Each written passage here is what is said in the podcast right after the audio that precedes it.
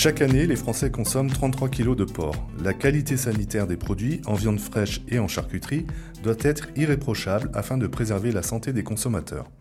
Pourtant, le risque zéro en matière de contamination par des micro-organismes n'existe pas. Les conséquences d'une mauvaise maîtrise microbiologique peuvent se révéler particulièrement critiques. Si les éleveurs, abatteurs et transformateurs s'emploient à appliquer des plans de maîtrise sanitaire et à respecter de bonnes pratiques d'hygiène, il n'en reste pas moins vrai que le consommateur a également un rôle à jouer pour sécuriser les produits qu'il consomme.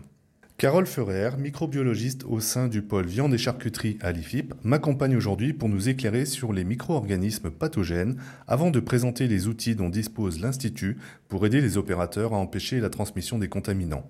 Bonjour Carole. Bonjour Yannick. Pour commencer, pouvez-vous nous présenter les contours de vos missions en tant que microbiologiste à l'IFIP?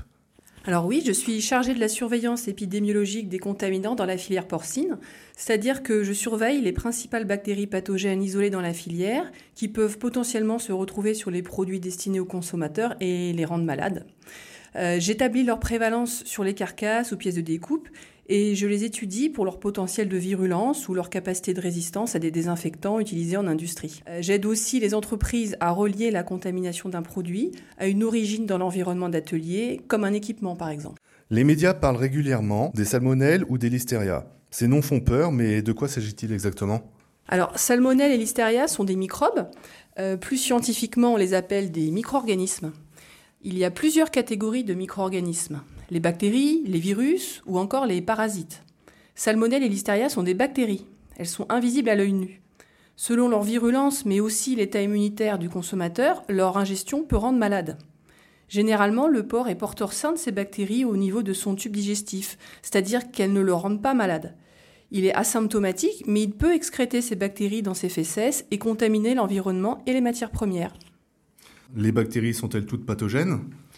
En fait, il existe des bonnes bactéries, qualifiées de non pathogènes, et des mauvaises bactéries qui peuvent rendre malade.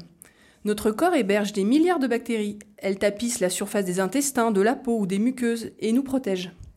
On utilise également des bonnes bactéries pour fabriquer des produits. Par exemple, l'addition de ferments permet de garantir les qualités sanitaires et sensorielles des produits carnés fermentés tels que le saucisson. Il existe aussi des bactéries d'altération. Elles ne rendent pas malades, mais vont entraîner, si elles se multiplient trop, des défauts organoleptiques sur les produits, comme des problèmes d'odeur, de couleur ou de poissage. Dans ce cas-là, le consommateur va spontanément jeter le produit. Comment les industriels de la filière porcine agissent-ils pour maîtriser les risques de contamination de leurs produits? Lors de l'abattage, il y a des étapes clés qui permettent de réduire fortement la charge bactérienne des carcasses de porc, comme l'échaudage et surtout le flambage. Les opérateurs font aussi particulièrement attention lors de l'étape d'éviscération afin que les intestins qui contiennent les fesses ne soient pas endommagés, car dans ce cas, ils peuvent souiller la carcasse, voire même les autres carcasses par contamination croisée. Si cela se produit, car ça peut arriver, sur une chaîne qui traite des milliers de carcasses par jour, les parties souillées sont isolées et retraitées. Une fois préparées, les carcasses sont refroidies très rapidement pour maîtriser le développement bactérien avant d'être découpées. Lors de l'étape de transformation, c'est-à-dire de la fabrication des produits de charcuterie, une contamination indirecte peut se produire via les opérateurs, avec leurs mains, leurs outils, euh, les équipements et plus globalement l'environnement des ateliers de production. Par exemple, quand un produit de charcuterie cuit est contaminé par l'Listeria monocytogenes, c'est souvent une recontamination post-cuisson par l'environnement de production. Les professionnels ont recours à plusieurs leviers pour maîtriser la contamination microbiologique des produits qu'ils fabriquent. Il y a bien sûr le traitement thermique qui détruit les bactéries, l'acidification des produits ou encore l'ajout d'additifs comme le sel et le nitrite. Dans quelle mesure l'IFIP peut-il apporter son expertise auprès des professionnels d'abattage et de transformation? L'IFIP a un rôle d'appui scientifique et technique auprès des opérateurs de la filière porcine pour les aider dans la maîtrise sanitaire de leurs produits et de leurs procédés. Cela passe par la réalisation d'audits hygiène sur le terrain, que ce soit à l'abattoir ou en entreprise de transformation. Par ailleurs, des chartes sécurité ont été mises en place par l'IFIP en collaboration avec la Fédération des industriels charcutiers traiteurs pour des produits sensibles comme les rillettes, le saucisson sec ou encore les produits engelés. Cela passe aussi par la formation des opérateurs et des équipes qualité afin d'améliorer leur connaissance des outils de maîtrise de la sécurité sanitaire sur le terrain. L'IFIP a également un laboratoire de microbiologie qui propose des outils de biologie moléculaire permettant de relier une souche bactérienne isolée d'un produit à une origine de contamination dans l'atelier de production. En bout de chaîne, on retrouve le consommateur.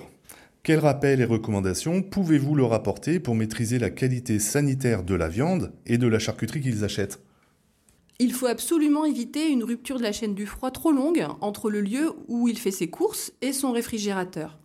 En effet, les bactéries se multiplient de manière optimale à des températures comprises entre 25 et 37 degrés. D'autres points sont à surveiller? En premier lieu, la température de son réfrigérateur doit être réglée à 4 degrés, ce qui limite la croissance bactérienne. Il faut aussi veiller à le nettoyer régulièrement. En outre, il ne faut pas consommer un produit si la date limite de consommation qu'on appelle DLC est dépassée. Par ailleurs, un couteau qui a servi à découper de la viande fraîche ne doit pas être utilisé pour ensuite découper des végétaux sans l'avoir préalablement soigneusement lavé. Cela permet d'éviter les contaminations croisées. Enfin, il faut bien nettoyer les surfaces et ustensiles de travail après usage et se laver les mains après la manipulation de la viande crue. Donc hygiène dans la manipulation des produits et continuité de la chaîne du froid sont deux éléments très importants à respecter. Avez-vous un dernier conseil à nous donner pour éviter les risques de contamination?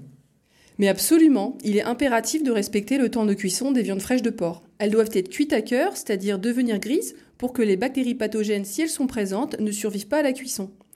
D'une manière générale, je dirais qu'il faut respecter les règles de préparation décrites sur les étiquettes des produits.